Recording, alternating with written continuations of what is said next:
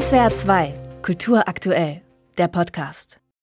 Dutzende Soldaten sind bei Gefechten im Kaukasus ums Leben gekommen. Der Konflikt zwischen Armenien und Aserbaidschan flammt wieder auf. Das Verteidigungsministerium in Erivan wirft Aserbaidschan vor, Stellungen im Süden Armeniens angegriffen zu haben. Aserbaidschan spricht von groß angelegten armenischen Sabotageversuchen, die die Kämpfe ausgelöst hätten. Die beiden Länder bekriegen sich seit Jahren.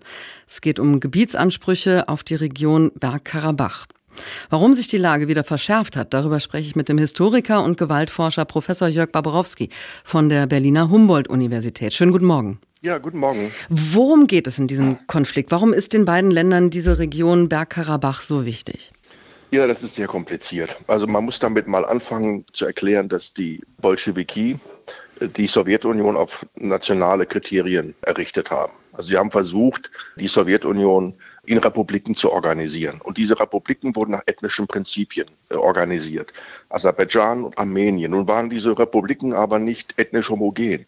Und daraus hat man dann den Schluss gezogen, dass man dann innerhalb dieser Republiken noch einmal autonome Gebiete oder autonome Republiken für die ethnischen Minoritäten braucht. Und das ist nach Nachitschewan.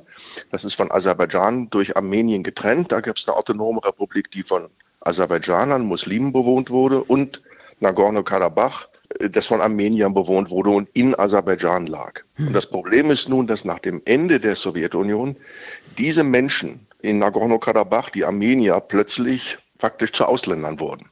Also sie waren jetzt plötzlich Teil des aserbaidschanischen Nationalstaates, der jetzt entstand. Und das wollten sie nicht. Und das Problem ist, dass die einen auf das Selbstbestimmungsrecht der Völker sich berufen, die Armenier, und die anderen, die Aserbaidschaner, berufen sich darauf, das sei ihr Staatsgebiet. Hm. Und das ist sozusagen die Ursache dieses Konfliktes. Vor zwei Jahren waren die Gefechte besonders heftig und die wurden durch ein Waffenstillstandsabkommen beendet, das Russland vermittelt hat. Welche Rolle spielt Russland in der Region? Russland ist traditionell die Schutzmacht der Armenier. Russland war schon im Ersten Weltkrieg die Schutzmacht der Armenier. Und nach dem großen Völkermord und dem Massakern sind Hunderttausende von Armeniern vom Osmanischen Reich damals ins Zahnreich geflüchtet und haben diese Region besiedelt.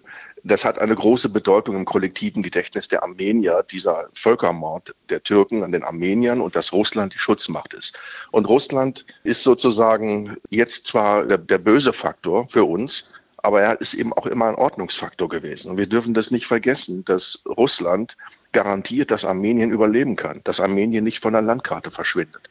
Und Russland ist faktisch in der Sowjetunion der Mittler all dieser ethnischen Konflikte in diesem hm. Vielvölkerreich gewesen. Und jetzt entfällt es. Es ist weg, weil es äh, in der Ukraine engagiert ist. Ja, es war ja noch im April so, dass Armenien und Aserbaidschan einen Friedensvertrag äh, ausgehandelt hatten. Also warum ist der Konflikt ausgerechnet jetzt wieder in Brand? Also gibt es diesen Zusammenhang mit dem Rückzug der russischen Truppen in der Ukraine? Ja, selbstverständlich. Der Friede ist ja ausgehandelt worden unter Druck von Putin. Also Russland hat Aserbaidschan und Armenien an den Verhandlungstisch gezwungen und hat auch Friedenssoldaten nach Gorno-Karabach geschickt, um die Gruppen auseinanderzuhalten.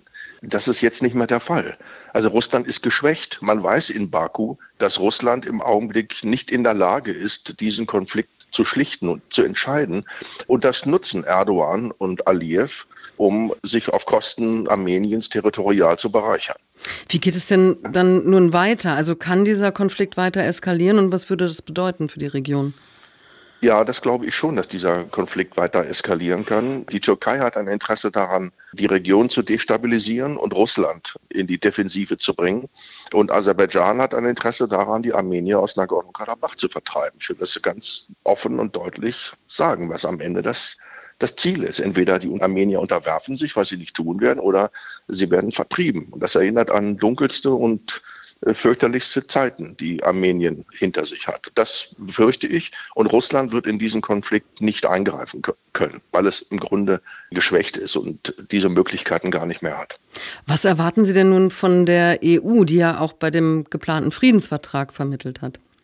Ich erwarte von der EU erstmal, dass das zu einem Thema wird. Ich war schon beim ersten Konflikt überrascht, dass das kaum ein Thema war in Europa. Das muss auf den Tisch, das muss, dafür müssen die Menschen sensibilisiert werden, dass es dort einen Krieg gibt und dass dieser Krieg sehr, sehr unangenehme Folgen haben kann, wenn man nicht eingreift. Und vor allen Dingen muss die NATO und die EU auf die Türkei einwirken, damit das aufhört, weil die Türkei der Faktor ist, der da entscheidend ist für den Erfolg der Aserbaidschaner gegenüber den Armeniern. Es ist die Türkei, die Aserbaidschan mit Waffen beliefert, also ein NATO-Staat, der eine Aggression unterstützt. Das will hier niemand hören, äh, aus welchen Gründen auch immer, aber es ist leider so.